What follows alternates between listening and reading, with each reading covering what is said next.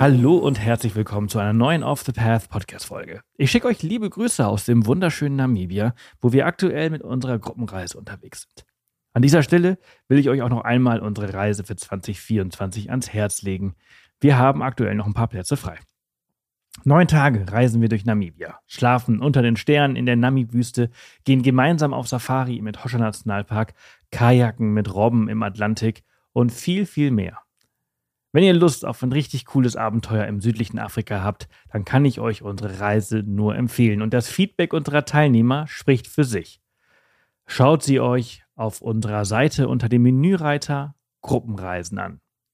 Diese Woche sind Stefanie und Andrea zu Gast. Die zwei haben einen eigenen Verlag gegründet und haben vor kurzem ihren Reiseführer Südwärts veröffentlicht, in dem sie durch Südfrankreich, Spanien und Portugal gereist sind. In dieser Folge teilen sie einige coole Tipps für diese Länder. Den Reiseführer habe ich euch in den Shownotes verlinkt. Einen wunderschönen guten Morgen. Schön, dass ihr da seid. Guten Morgen. ja, schön, dass wir da sein dürfen. Das war gerade sehr, sehr synchron, sehr gut. Ich äh, freue mich sehr. Wir sprechen von einer Insel zur anderen. Ihr seid auf Korsika, ich sitze auf Mallorca und äh, wir sprechen allerdings äh, über äh, keine von den beiden ähm, aber über Länder, äh, die dazu gehören. Äh, wir sprechen heute über Frankreich, äh, Spanien und äh, Portugal. Ja. Und äh, ich, bin, ich bin sehr gespannt. Äh, ihr habt ein Buch darüber geschrieben, ähm, einen Reiseführer einen, über, über Camping, Campingvan-Urlaub. Und wie kam es dazu, dass ihr ein Buch über diese Länder geschrieben habt und die zusammen kombiniert habt? Also einmal kam das, dass wir ein Buch schreiben, kommt jetzt, ist das nicht so ungewöhnlich, weil wir haben einen kleinen Verlag.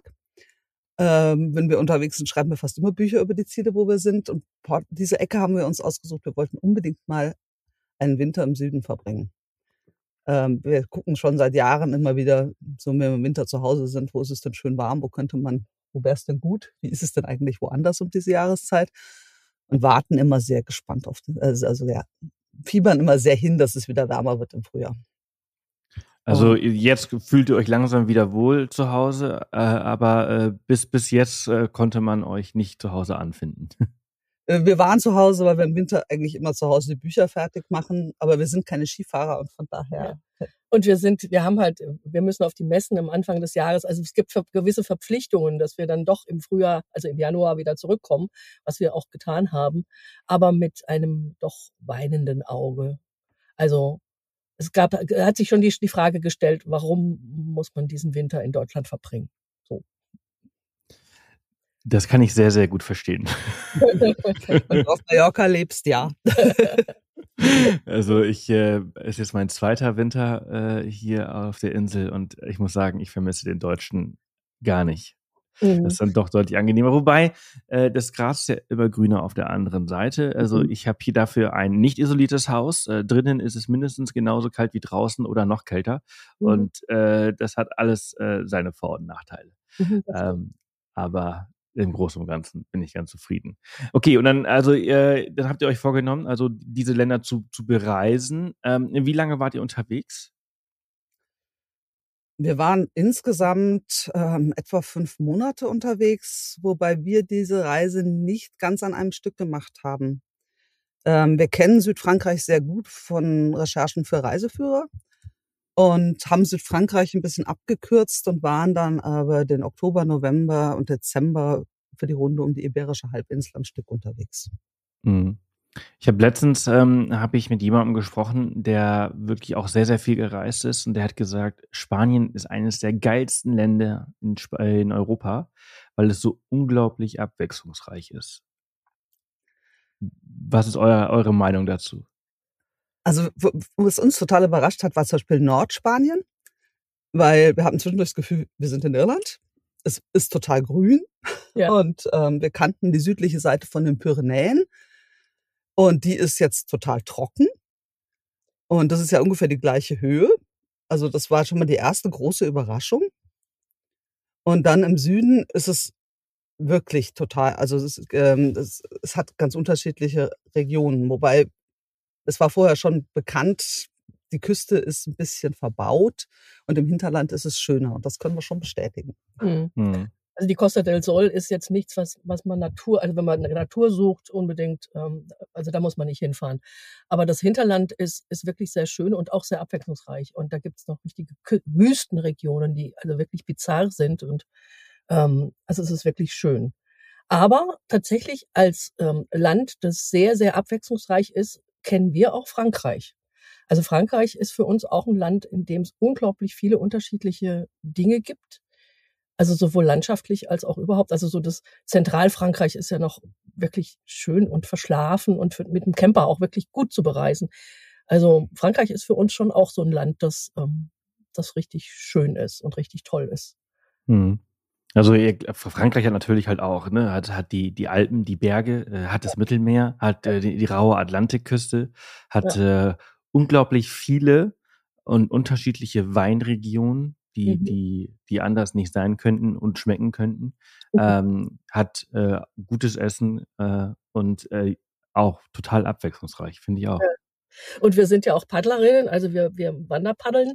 Und das ist in Frankreich natürlich auch. Die Dordogne lieben wir sehr. Ähm, die Loire haben wir zwar noch nicht gepaddelt, aber auf dem Schirm.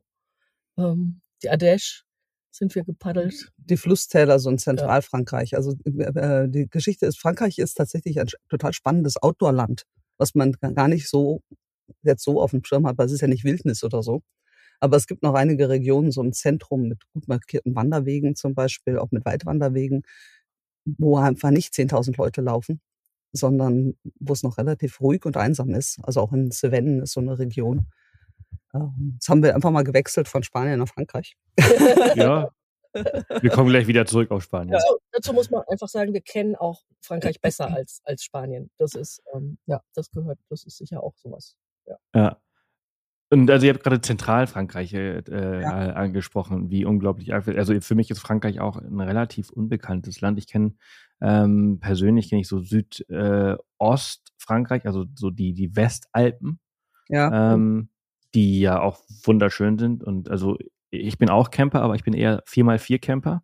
Ja. Äh, und äh, deswegen zieht es mich halt immer gerne, gerne, also was heißt immer, also dreimal, viermal, ähm, in die, in die Westalpen, wo du halt auf, auf bis zu 3000 Meter hochfahren kannst und da oben in den Bergen campst. Und ja. das kannst du natürlich nur in einer ganz, ganz kurzen Zeit des Jahres machen, weil äh, der Schnee sehr spät schmilzt und sehr früh wieder da ist. Aber das ist halt einfach so unglaublich, wenn du ähm, auf dem Monte Jafferau, der ja wirklich richtig hoch ist. Ich weiß jetzt gerade nicht ganz genau, wie hoch der ist, aber äh, ja, unter dir hast du halt eben äh, Italien und Frankreich und das ist, das ist gigantisch. Mhm. Die Ecke ähm, kennen wir tatsächlich kaum. Ja. Wir waren, äh, sind in den Pyrenäen relativ viel unterwegs. Da hast du auch tats äh, tatsächlich, du kommst mit den Straßen, die relativ gut ausgebaut sind, relativ hoch. Das heißt, du stehst dann schon mal so auf 2000 Meter und kannst von da aus loslaufen. Von daher kann ich das gut nachvollziehen, ja. Ja, ja, du brauchst allerdings keinen 4x4. ja, ja doch, also für, für die Strecken, die wir da fahren, da, da brauchst du auf jeden Fall ein 4x4. Äh, aber das ist einfach total irre. Und dann denkst du so, du musst dich dann immer wirklich so zwicken, dass du halt in Europa bist. Und dass das ja, ja. in Anführungsstrichen noch erlaubt ist. Ähm, wie lange das dann wirklich so ist, das, das, das, das, muss man dann abwarten. Aber wir haben da schon echt ein paar geniale Erlebnisse gehabt. Ähm, was, was sind dann so, so in, in Zentralfrankreich so eure Orte, wo ihr sagt, boah, ey, das war schon richtig cool. Ähm, also es gibt das, das kennt ja. so niemand. Also was zum Beispiel, die Ardèche ist ja noch relativ bekannt. Also man von der, vom Ardèche-Tal, diese, das sind ja richtig tiefe Schluchten. Wenn man da weiter reinfährt, ähm, gibt es noch mehr Flüsse, die ähnliche Schluchten bilden, wie zum Beispiel der Chassesac oder der Tarn. Das ist die Region um die Cevennen rum oder den Cirque de Navacelle ist auch so eine Ecke, ist eine ganz tief eingegrabene, relativ weite Schlucht. Dort haben, hat man Geier wieder angesiedelt, Gänsegeier.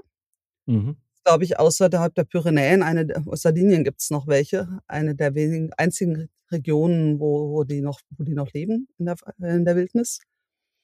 Und ähm, alle diese Flüsse kann man auch paddeln. Die sind teilweise leichtes Wildwasser, teilweise, nee, sie sind leichtes Wildwasser. Also sowohl Aber paddelt ihr da mit so, mit so einem Packraft? Ähm, wir paddeln normalerweise in Kanadier. Ah, okay. Oh, krass, okay. Auch, auch Kanadier auf Wildwasser ist natürlich halt auch schon echt eine Challenge, ne? Ähm, ja, wir haben so zwei, drei Kurse haben wir gemacht vorher. Also da sind wir ganz gut runtergekommen. Allerdings nicht im Frühjahr, sondern so im Juni ungefähr. Also schon beim relativ hohen Wasserstand, aber es ist ja sehr unterschiedlich, je nachdem, wie viel Wasser die Flüsse haben. Im Sommer fährt, fährt die Adesh, ja, also da kann jeder runterfahren. Ähm, zumindest lassen sie jeden in die Boote. Es, es kennt dann auch viele und gehen dann baden. Aber ja, also es ist tatsächlich so eine Landschaft, die besteht aus Hochebenen und Schluchten. Und die finde ich sehr ungewöhnlich und die kennt fast niemanden. Die sieht wirklich toll aus. Mhm. Und mhm. da gibt es eine ganze Menge Wanderwege, die direkt durch die Schlucht führen oder in den Felsen hoch. Die sind auch vergleichsweise anspruchsvoll. Mhm. Habt ihr dann äh, immer euer Kanadier auf dem Camper oben drauf oder, oder leiht ihr euch äh, das dann irgendwie vor Ort aus? Wir haben tatsächlich einen Faltkanadier, ähm, okay. den man auseinanderbauen kann, aber der hat doch insgesamt fast 30 Kilo. Und unser Camper ist nicht so groß. Ähm, den haben wir selten oben auf dem Dachträger dabei. Aber nachdem der nicht so richtig gut wildwassertauglich ist, äh, ja, wir, wir haben ein bisschen ein Platzproblem hier. Also von daher haben wir tatsächlich inzwischen ein Packraft dabei, ein bisschen größeres. Das passt gut ins Auto. Und wenn wir was anderes brauchen, leihen wir es. Ja. Also ja, ich meine, Packrafts sind ja auch so unglaublich äh, abwechslungsreich, beziehungsweise man kann die halt einfach für alles einsetzen. Ne? Ja, also wir haben einen, der ist, ist, ist ein Zweier, das ist also schon zum wirklich im Rucksack tragen. Das geht gerade so, wenn wir ihn auf zwei aufteilen. Ähm, der ist ein bisschen größer, aber ja, der passt zumindest ins Auto. Hm. Sehr schön.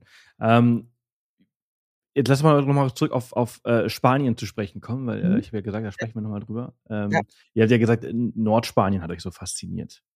Uh, und das ist eine, eine, Region, die mich auch äh, beim allerersten Mal auch so unglaublich fasziniert hat. Also ich lebe ja hier in Spanien und aber ich kenne Spanien nicht. Ne? Ich war jetzt letzte Woche war ich hier auf Festland äh, in Andalusien und äh, bin von Sevilla nach Valencia gefahren. Das ja. sind 700 Kilometer und mhm. äh, habe gemerkt so wow, ich kenne hier einfach gar nichts. Mhm. Das ist einfach so so krass. Ähm, und als ich dann in Nordspanien unterwegs war, das hat mich auch total fasziniert. Dieses, dieses, ihr habt, habt gesagt, es ist so grün gewesen wie, wie in Irland. Und das ist halt mhm. genau das. Es ist halt ein mildes Klima durch den Atlantik. Und wenn du halt südlich der Pyrenäen bist, hast du die Wüste, weil halt eben kein Atlantik mehr da ist, kein Wasser, keine mhm. Luftfeuchtigkeit und nichts mehr da ist. Ähm, und das ist so, so krass. Ähm, wie seid ihr da durchgefahren? Was habt ihr da so erlebt? Durch Nordspanien. Genau. Ähm, wir sind hauptsächlich die Küste lang gefahren. Also äh, was uns ein bisschen, äh, wir sind runtergefahren von den Pyrenäen. Da oben sind ja noch diese noch, noch verschiedene Schluchten, die wir spannend fanden, zu den Badenas Reales, die wir gern sehen wollten. Das ist diese Halbwüste mit diesen merkwürdigen Steinformationen, mhm. wo man auf einer Piste durchfahren kann, geht auch ohne Allrad.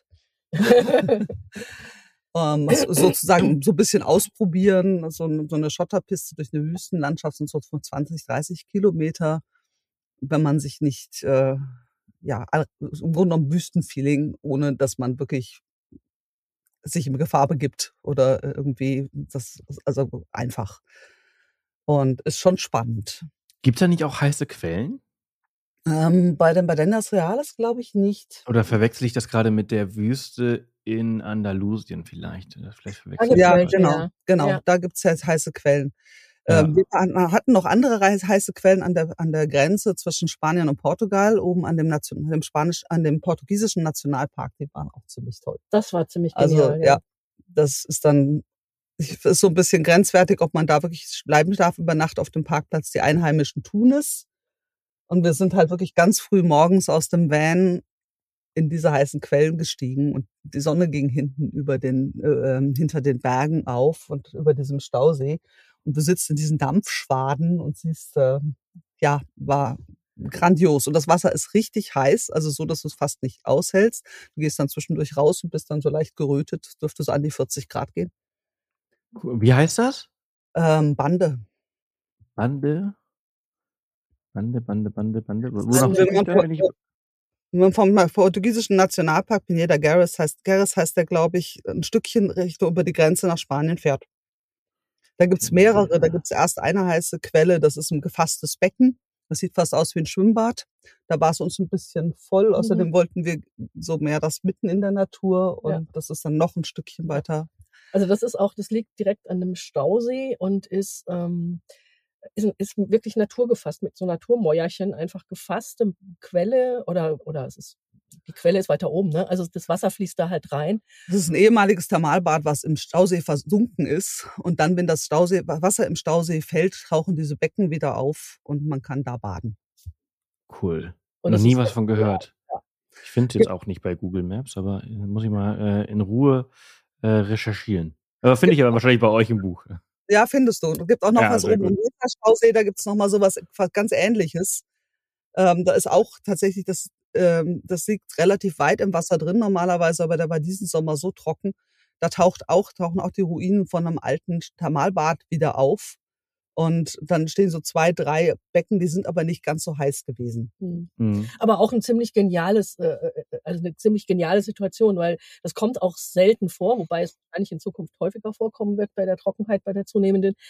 Ähm, und dann wird es da wirklich als Happening gefeiert. Also die Spanier sind da dann ähm, das, der Food Truck und äh, Musik und da ist richtig was los. Es ist total nett. Ja. Also das ist an der an der an der also an der südlichen Pyrenäengrenze sozusagen im am Jesa-Stausee also auch echt spannend. Ist auch drin im Buch. Ja. Sehr, sehr cool. Aber ich finde das eh, also ich finde heiße Quellen, ich finde das ja so genial. Also davon gibt es leider viel ja, zu wenige. Ähm, ja. Und äh, ich finde ja auch so in Island so, so cool, ne? wenn du halt überall anhältst und dann einfach in so eine heiße Quelle gehst und da liegst und vor allem so Sonnenaufgang oder Sonnenuntergang und du hast Glück hast, alleine oder mit wenigen Leuten da zu sein und diese Ruhe zu genießen, das ist einfach grandios. Ja. Wir kennen das mit den heißen Quellen bisher nur aus der Toskana. Und ah. da ist es, sie sind doch deutlich, erstens sind sie äh, sehr viel voller und sie sind auch nicht ganz so warm. Mhm. Ja, äh, die, also, die wie heißen sie? Äh, San Filippo oder so heißen die, ne? Saturnia. Saturnia ja. zum Beispiel. Da gibt's noch mehrere. San Filippo, da gibt's auch. Ja, Eine, ja, ja. Genau. Und ähm, wir hätten jetzt auch nicht gedacht, dass es das in Europa so gibt, ehrlich gesagt. Ja. So mit richtig heißen mhm. Quellen. Das war wow. Ja, ja ich, ich, also wie gesagt, ich finde das halt äh, total cool. Ähm, versuche auch immer, wenn ich irgendwie unterwegs bin, solche zu finden. Und äh, ich hatte dann irgendwie in, in, in der Wüste in Andalusien welche gefunden. Allerdings waren die alle irgendwie gesperrt oder irgendwie voller Müll und das war leider nicht so ganz so schön. Das ist natürlich auch noch so ein großes Problem. Ähm, wenn viele Leute an einem Ort sind und äh, es irgendwie nicht wertschätzen, dann ähm, hast du halt eben ein Problem. Das ja, ist in Andalusien durchaus auch an anderen Stellen mhm. gerade ein Thema, fürchte ich. Ja. Ähm, ihr habt gesagt, also ihr seid den Norden entlang, ähm, ihr seid über die Pyrenäen gekommen, vermutlich irgendwie so San Sebastian gestreift, Bilbao. Ähm, Gibt es da oben im Norden einen Ort, der euch total fasziniert hat, den ihr toll fandet? Also uns hat der Strand gut gefallen, der, mit der, der Kathedralenstrand des Kathedrals. Wobei das auch damit zu tun, wir waren da im Oktober. Ich denke, wenn wir einen Monat vorher gewesen wären, hätten man schon ein Ticket gebraucht, um auf diesen Strand zu kommen. Ja. Der ist so berühmt, dass da. Welcher ist, ist das? Das äh, Kathedrals. So berühmt, ja. dass ich ihn nicht kenne. Ja, okay. Dieser Kathedralenstrand. Also da ist tatsächlich im Sommer ist da kein Hinkommen, wenn du nicht Tage vorher dir schon ein Online-Ticket besorgst. Äh, das sind einfach große Felsbögen, die so direkt hinter, mehrere, die direkt hintereinander stehen, so dass es wirklich aussieht wie die Bögen von einer Kathedrale. Und du kommst nur runter äh, ah. äh, bei Ebbe, weil bei Flut ist da Wasser drin und bei Ebbe kannst du halt wirklich unten reinlaufen. Das heißt, es drängelt sich immer alles um die gleiche Zeit. Weil dann, wenn Ebbe zu einer Zeit ist, wo man da auch hingehen mag, also nicht morgens um sechs und auch, mhm. also dann in der Zeit wird es da halt entsprechend voll. Aber es ist wirklich beeindruckend und es sind so, es stehen halt auch so Wasserbecken unter diesen, unter diesen Felsbögen. Mhm ähm, die dann spiegeln, spiegeln ja. und das sieht einfach toll aus. Und cool. Äh, ich habe es jetzt gefunden auf, äh, auf Google Maps. Ja. Ich bin ja ich immer so cool. Immer wenn ich diese Interviews hier führe, dann bin ich eigentlich die ganze ja. Zeit nur auf Google Maps und äh, spiele hier Geocacher irgendwie. und, äh, und mein, mein Nordspanien ist eigentlich schon ziemlich voller Sterne, aber äh, mhm. Als Cathedrales Beach habe ich, äh, La Playa de las Catedrales, habe ich äh, noch nicht auf dem Schirm gehabt, obwohl ich da auch schon dran vorbeigefahren bin. Klingt viel spanischer als bei uns. Super. Playa de las Catedrales. Spanisch nicht so. ja, ja, ja, ja, doch. Ich muss, ich bin von hier. das stimmt. Ja. Sehr, sehr cool. Cool. Wieder was gelernt. Okay, dann gib mir noch mal was. Ich brauche, ich, brauch, ich, muss hier meine Spanienreise planen. Ich habe heute hier, äh, die, ich sitze hier an der Quelle. Also, was muss ich noch sehen? also, was, wo es mir noch gefallen hat, das war Fisterra. Also die, ja. die, die Landspitze. Das hat aber auch was damit zu tun. Ich glaube, was man da gerade erlebt. Und das ist ein bisschen so, das ist ja der Endpunkt vom Jakobsweg. Also über mhm. Santiago hinaus laufen manche noch weiter bis dahin. Das ist aus der Röm äh, Fisterra kommt aus der römischen Zeit, wo man da wirklich das Ende der Welt vermutete. Und es ist eigentlich einfach nur ein Felsenkap mit einem Leuchtturm. Und das letzte Stück fährt man aber an der Straße entlang und die Jakobspilger laufen mehr oder weniger neben einem. Und einen von denen haben wir dann am Null, am Null-Kilometer-Stein wieder getroffen. Er hat uns sein Handy in die Hand gedrückt zum Fotografieren. Und das war so ein bisschen so miterleben, was, was gerade für das für eine Bedeutung hatte, wenn man nach so einem langen Weg an diesem Punkt mhm. ankommt. Ja. Mhm.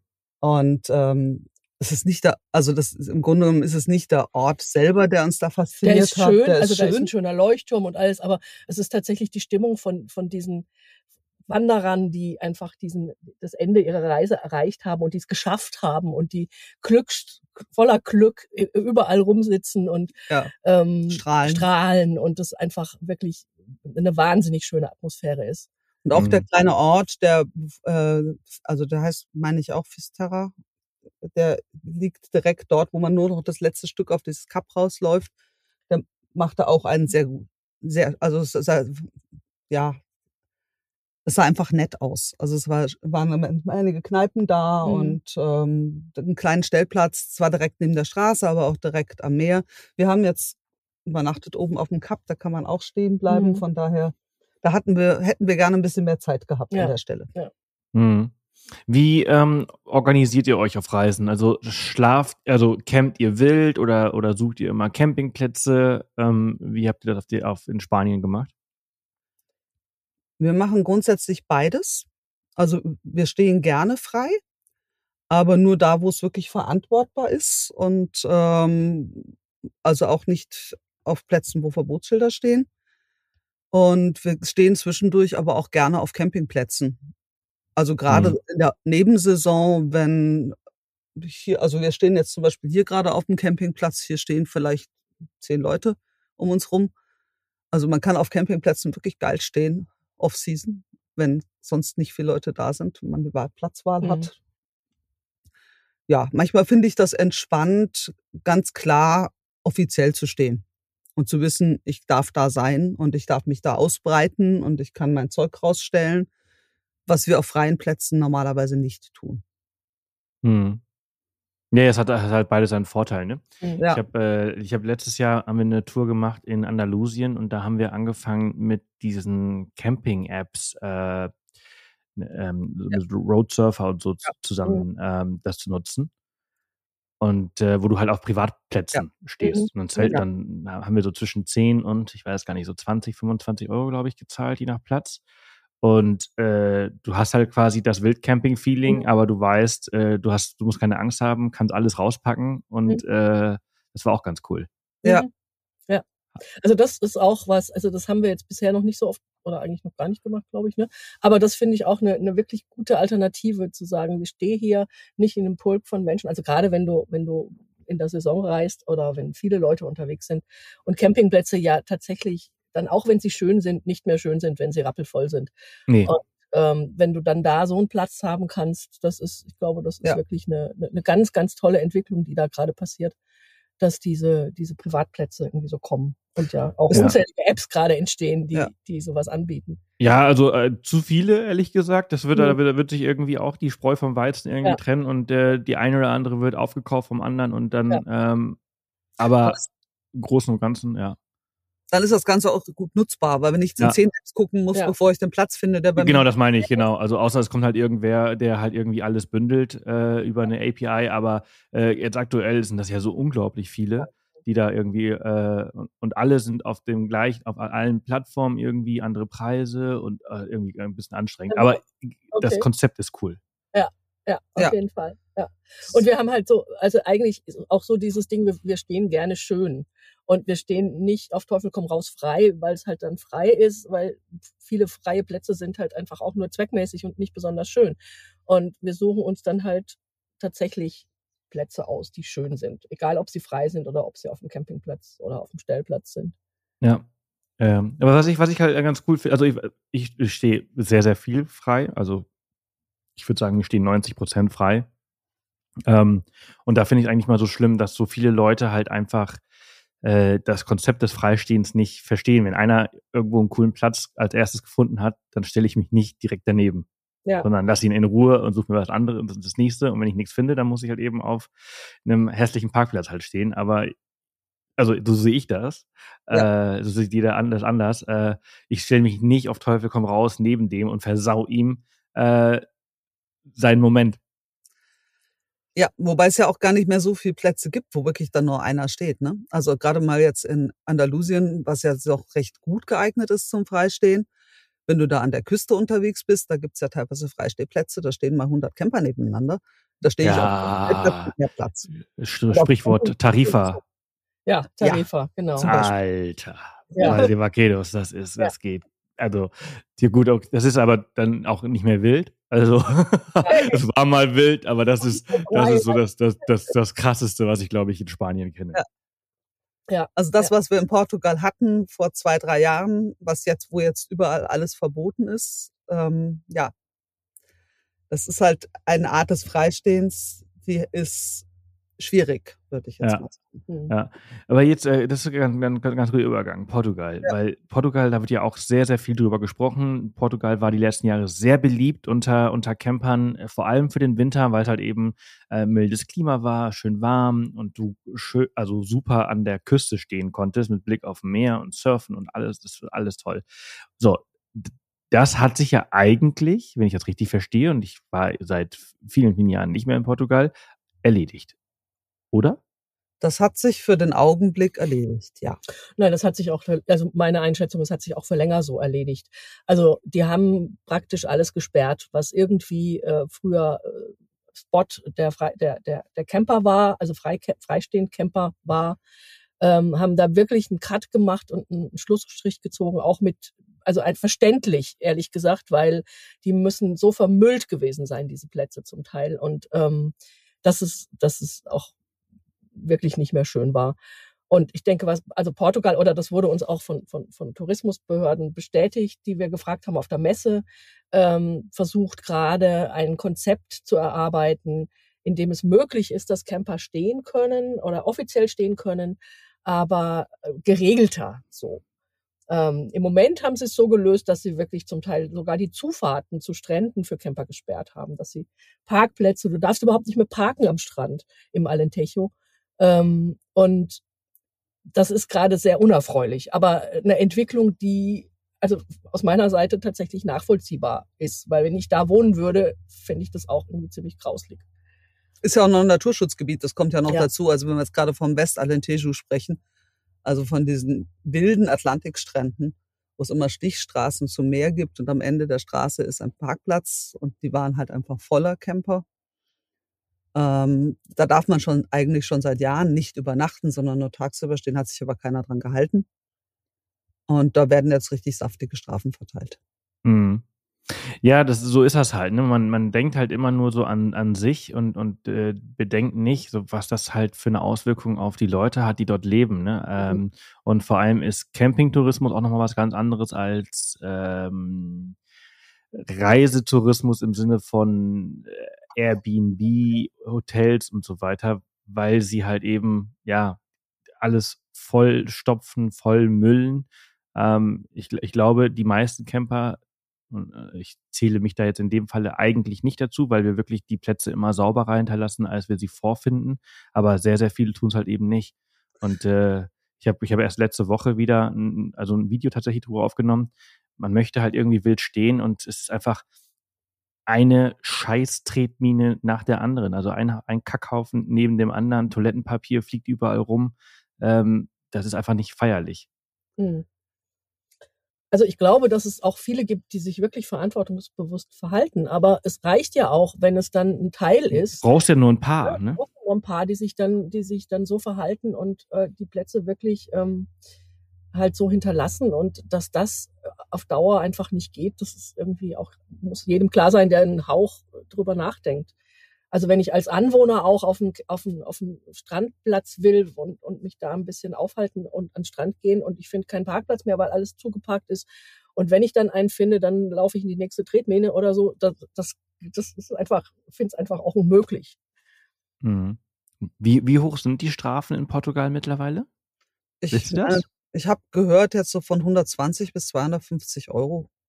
Ja, ich habe einmal in, in Nordspanien ähm, hab ich, äh, sind wir super so spät abends an einen Stellplatz gekommen, ähm, der wunder, wunder, wunderschön war. Und ich habe damals nicht Google Maps genutzt, sondern Waze und nicht gemerkt, dass ich in einem Naturschutzgebiet gelandet bin. Mhm. Ähm, und am nächsten Morgen um acht haben alle ihre Sachen gepackt und sind weggefahren und wir so, hm, was ist hier los? Naja, whatever. Ähm, wir waren uns überhaupt nicht darüber bewusst, was wir hier gerade falsch machen und äh, haben diesen Moment genossen und diesen Sonnenaufgang und diese Gegend. Das war einfach wunderschön. Und irgendwann kam jemand vorbei, machte Bilder von unserem Jeep damals. Und ich so, ach, schau mal, finden den auch richtig cool. und dann sagte, sagte er irgendwann so, äh, Ausweis bitte. Das war der Ranger, der uns dann äh, ein 500-Euro-Ticket äh, oh. aufbrummen wollte, was tatsächlich nie gekommen ist. Ich habe mich dann irgendwie so ein bisschen rausgeredet aus der Geschichte. Mhm. Äh, aber äh, das, war, das war auch richtig teuer. Mhm. Ja. Mhm. Also, äh, aber ja, ich, also ich, ich, ich verstehe das. Aber ähm, wir haben jetzt, wir haben jetzt viel über das Wildcampen in Portugal gesprochen, ja. äh, aber äh, Portugal hat äh, viel mehr als das. Ja. Ähm, und ihr habt auch sehr viel erlebt und sehr viel äh, darüber geschrieben. Was kann man denn so alles Tolles erleben in diesem riesengroßen Land? Ja, also wir haben tatsächlich auf, in Portugal so gut wie nicht freigestanden, ein oder zweimal. Das heißt, in, äh, wir haben auch Plätze gesucht, an denen man schön steht, ohne sich, also legal und schön steht, und die gibt es. Mhm. Und ähm, was ich absolut beeindruckend finde, sind tatsächlich die Strände im Alentejo. Wir sind ein Stück vom Fischerweg gelaufen, nur so ein Rundweg. Da gibt's, also der Fischerweg geht ja runter, die komplette Küste runter, die ja auch unverbaut ist. Und da gibt's drei oder vier so kleine Rundwege, die man laufen kann, um so einen Eindruck zu kriegen. Und äh, wir sind einfach einen davon gelaufen und man läuft an einer völlig wilden Küste entlang, wie man sie sonst fast so hat. Ja. Also einfach wirklich, die, die, und das kommt ja ein Strand nach dem anderen. Also das ist, hört ja nicht auf. Das ist wirklich, ja. die gesamte Atlantikküste darunter ist, ähm, ist wirklich traumhaft, also wild. Ähm, das ist jetzt nicht unbedingt die, die, die sind nicht unbedingt die Badestrände, im Sommer vielleicht schon, im August oder so, aber im, im, im Oktober, November, Dezember, als wir da waren, ähm, ist es da wirklich rau und da haut's die Brandung vom Atlantik drauf und und es steigt so der Dunst auf. Also es ist ähm, sehr, sehr schön. Ähm, Genau, also so wilde Strände, so viele wilde Strände mhm. habe ich auch selten gesehen. Und ein bisschen anders als die französische Atlantikküste, die ja ein langes Sandband ist, relativ breit, sind mhm. es mehr Buchten mit Felspartien dazwischen und ähm, es ist einfach ja, faszinierend. Mhm. toller Platz. Mhm. Also ja. Was, mhm. Ja, was auch, also ich meine, die, die Küste, die portugiesische Küste ist einfach insgesamt wirklich unheimlich schön. Also auch, auch im, in der Algarve unten dann diese, diese ähm, Algarseco, diese, diese Steinformationen, ja, ja. die sind, also das ist surrealistisch schon fast. Das ist wirklich irre, irre toll, diese ausgewaschenen braun-roten Steine, durch die man da laufen kann. Das ist, das ist auch traumhaft schön. Aber Portugal hat tatsächlich auch im, im Inland total viel ähm, wunderschöne kleine alte Städtchen. Äh, zum Teil haben die dann auch kostenlose Stellplätze. Ähm, nicht so viele, glaube ich, ne? Das hat's mehr in, in, in Spanien, aber ja. es ist im, im Hinterland von ähm, ist es auch wirklich wert, das ist auch wirklich wert zu bereisen. Das ist wirklich sehr schön. War auch ja. eine Stelle, wo wir gerne noch mehr Zeit gehabt hätten. ja, das stimmt. Also tatsächlich ist es so, dass, dass, dass ich das schon total oft gehört habe, dass natürlich die, die Küste, das Bekannte, das, was halt die Massen anzieht, äh, natürlich wunderschön ist, aus, aus, aus, aus diesen Gründen halt eben.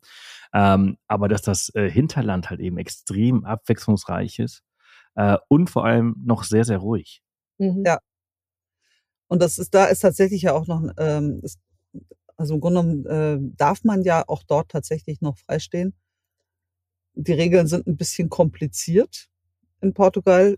Äh, in Natura 2000 Gebieten darf man nicht und die sind ziemlich gut verbreitet und decken fast die ganze Küste ab. Aber im Inland gibt es schon Ecken, wo man darf und zwar 48 Stunden in einer Gemeinde. Das ist ein bisschen mhm. schwierig zu durchschauen für Touristen, mhm. aber im Wie Großen groß die Gemeinde ist. Im Großen und Ganzen, ja. Und das heißt, da findet man dann auch noch Plätze, zum Beispiel an den Stauseen.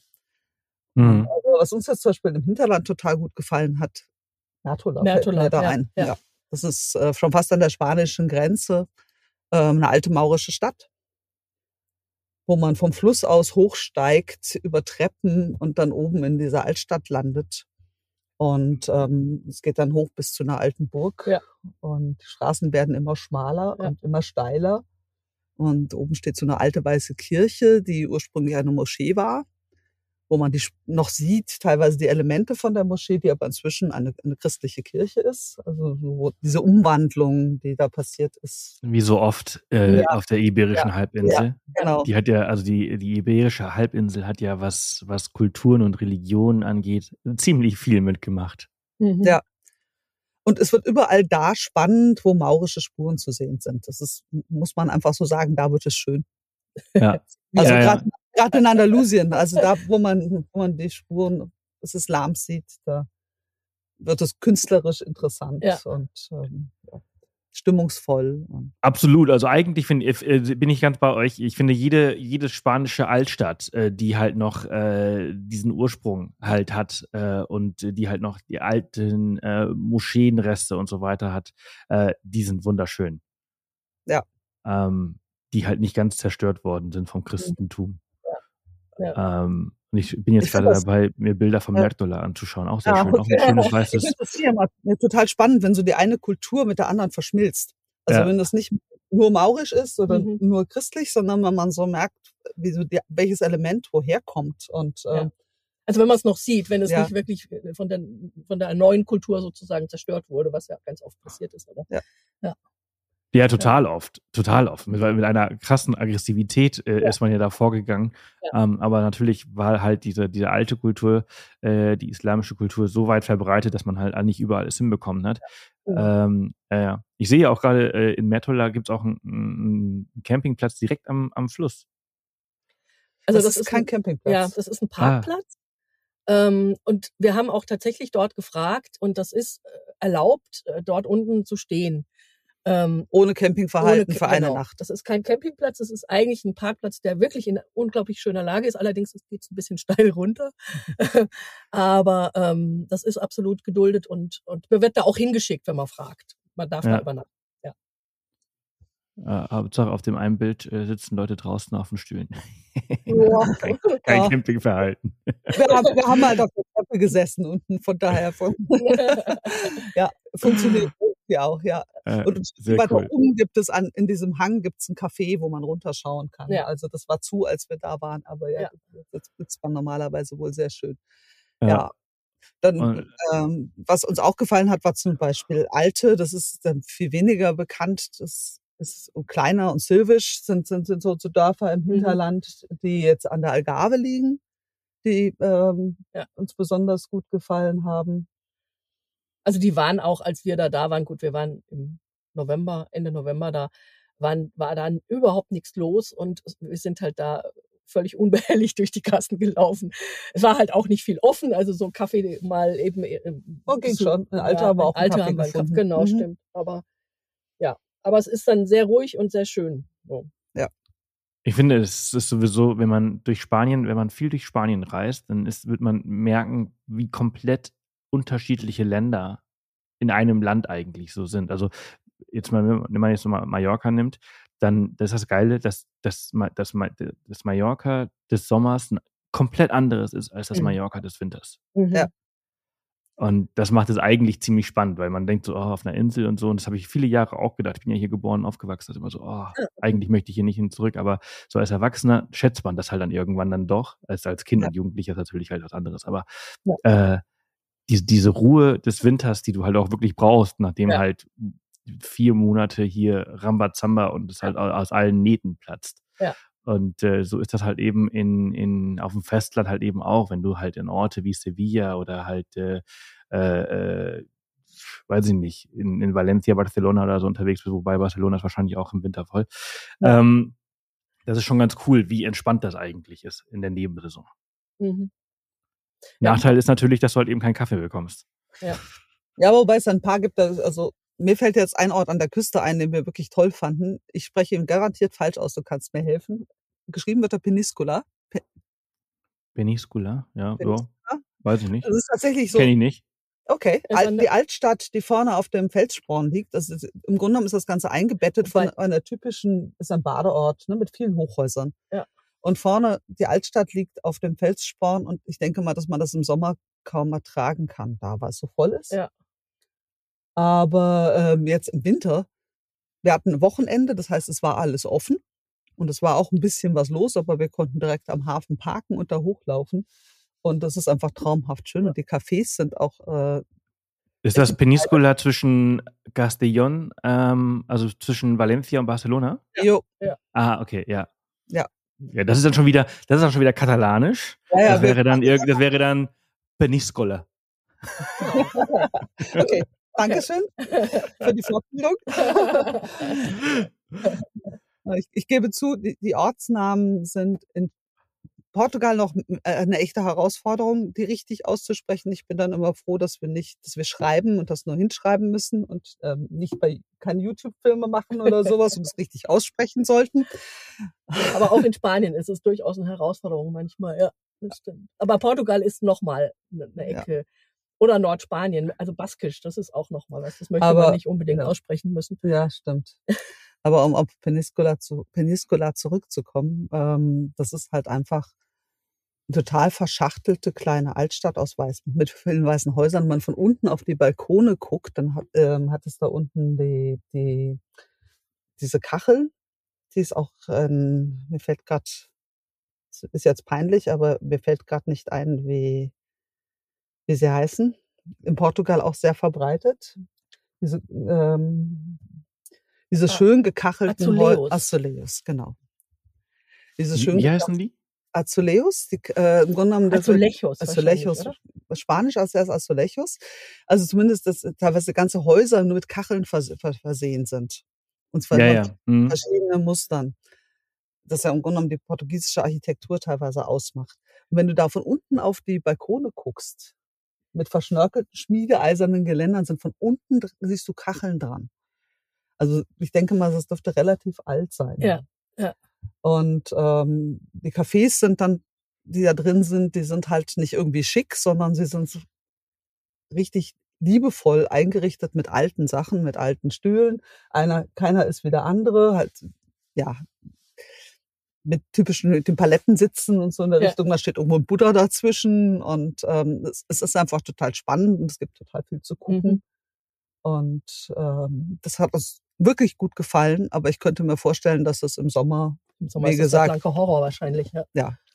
Ich glaube ehrlich gesagt, dass diese ganze Mittelmeerküste im Sommer der blanke Horror ist. Ja. Im Winter also das, äh, der, ja. Wir waren echt positiv überrascht, weil wir auch dachten, ja, okay, Mittelmeerküste hoch. Ähm, ja, Andalusien ist toll, aber Mittelmeerküste hoch ist vielleicht ein bisschen schwierig. Aber wir haben tolle Orte mhm. entdeckt und hatten wirklich eine gute Zeit auf dieser Fahrt wieder hoch. Und ähm, auch noch mal was mehrere Stellen, Flussbadestellen, die ich da auch nicht erwartet hätte, die wirklich so toll sind, dass ich, sowas habe ich noch nicht gesehen.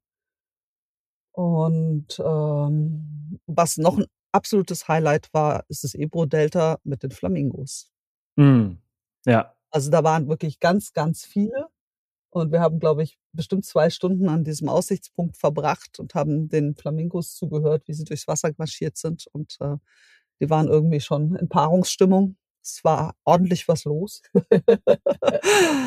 und äh, mein Tele war nicht ausreichend stark, habe ich festgestellt. Das ist, die waren ein bisschen weit weg, aber trotzdem so viele in Deutschland habe ich auch noch nicht gesehen. In Deutschland? Ja, in Deutschland, ja in Europa. Das ist halt, man denkt immer bei Flamingos immer an Afrika. Ähm, ja. Und äh, es gibt in, in, in Südeuropa richtig viele, selbst hier auf Mallorca ja. Äh, ja. Äh, machen sie halt. Und ja. äh, das, das fasziniert mich auch immer wieder. Also ich, ich habe ähm, im Dezember eine Ausbildung zum Safari-Guide gemacht.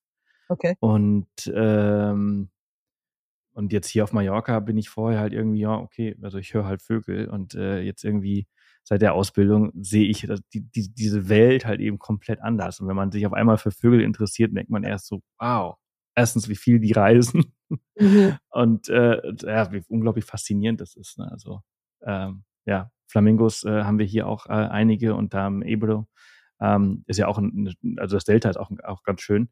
Ähm, gibt's gibt's auch richtig viele verschiedene äh, Vögelarten, die da ja. Stopp ja. machen, weil es so äh, ja nährreich ist. Ja. Ähm, aber ihr seid ihr seid nicht nach Mallorca gekommen. Ihr Nein, habt, aber äh, kann man auch ganz gut campen. Allerdings nicht, nicht legal und nicht auf dem Campingplatz. Ja, äh, ja. Hier, hier gibt es, äh, ja. glaube ich, nur einen äh, offiziellen. Ja. Es gibt auch nur eine Entsorgstation hier auf Mallorca. Oh, okay. Okay. Für Grauwasser. Macht man immer nach Palma für fahren. Okay. Ja, aber haben wir tatsächlich, also seitdem ähm, hier die ja auch eine Fähre fährt und äh, wir gesehen haben, Corsica Ferries, mit denen wir auch hier unterwegs sind, dass die auch nach, nach, nach Mallorca fahren, ja. Ähm, dass wir das irgendwann mal machen wollen. Aber es ist, wir haben ein grundsätzliches Problem, wir könnten immer mehr Zeit brauchen.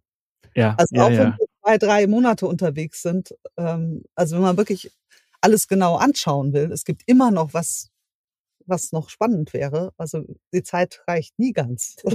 Absolut. Ich glaube auch, also ich meine, fünf Monate ist schon eine sehr, sehr lange Zeit, aber das ist, also ich meine, wenn man jetzt allein Spanien nimmt, also fünf Monate in Spanien, da kann man ja noch so, so viel mehr Zeit verbringen. Mhm. Ähm, und, und, noch so viele, unglaublich viele Orte sehen. Also Spanien hat ja so viele Orte, ja. äh, äh, ähm, die relativ bekannt sind. Aber die kriegst du alle in der Zeit auch nicht unter. Ähm, ihr habt äh, euer, ihr habt jetzt euer Buch darüber geschrieben, ähm, über diese, diese Länder, ähm, was, was jetzt überall erhältlich ist. Und äh, ja, ich danke euch vielmals für, für die Zeit heute Morgen, dass ihr mit mir und uns, die fleißig zuhören, ähm, ja, eure ganzen Tipps geteilt habt. Sehr gerne. Wir könnten gerade noch ein bisschen weiter erzählen, kein Problem. Wir sind gerade warm geworden. gerade heute Morgen jetzt warm geredet. Wir machen dann einfach demnächst mit eurer Korsika-Reise weiter, wo ihr gerade unterwegs seid. Äh, auch eine sehr, sehr spannende Insel. Ja. ja. ja. Ja. Eine, die wir schon seit sehr, sehr vielen Jahren immer wieder bereisen und gut kennen, ja. Ja. Wie lange seid ihr jetzt schon da? Äh, seit vier Tagen. Mhm. Also gerade eigentlich gerade erst angekommen. Und wir sind tatsächlich für ein neues Projekt unterwegs jetzt hier. Also für einen Wohnmobilreiseführer, den wir übernommen haben vom Womo Verlag. Und wir haben aber schon seit Jahren hier einen Familienwanderführer, der hieß Korsika mit Kindern. Inzwischen heißt der Naturzeit mit Kindern Korsika. Und den gibt's schon seit 2006. Und ähm, sind so kurze, kurze Wandertouren hier. In dem Korsika ist ja nun wirklich die, diese Mischung aus Meer und Bergen. Mhm äh, die so nah zusammen sind, wo man an einem mhm. Tag wandern kann, am nächsten Tag wieder unten an der Küste ist und die Strände sind einfach schön und es gibt viele tolle Campingplätze direkt am Meer. Und das ist für Familien ein so perfektes Ziel, mhm. wo man halt ein bisschen mischen kann zwischen Abenteuer und Erlebnis und Outdoor und ähm, trotzdem entspannten Strandferien. Und Hört sich gut an. Ja, mhm. also über die Insel Sardinien und Korsika gehören so mit zu unseren ja liebsten Plätzen. Gut, dann haben wir ja schon mal die nächsten zwei Folgen gesichert. also, vielen, vielen Dank. Euch eine ganz tolle Zeit äh, auf Korsika und äh, bis bald. Ja, bis bald. Bis bald. Dir auch eine gute Zeit. Danke. Tschüss. Tschüss. Ja, und das war's auch schon für diese Woche. Den Reiseführer der zwei habe ich euch in den Shownotes verlinkt. Nächste Woche wird es verrückt. Michael hat eine Atlantiküberquerung gemacht und wurde dabei von einem Hurricane ordentlich durchgerüttelt. Das wird richtig spannend. Bis nächste Woche und passt auf euch auf.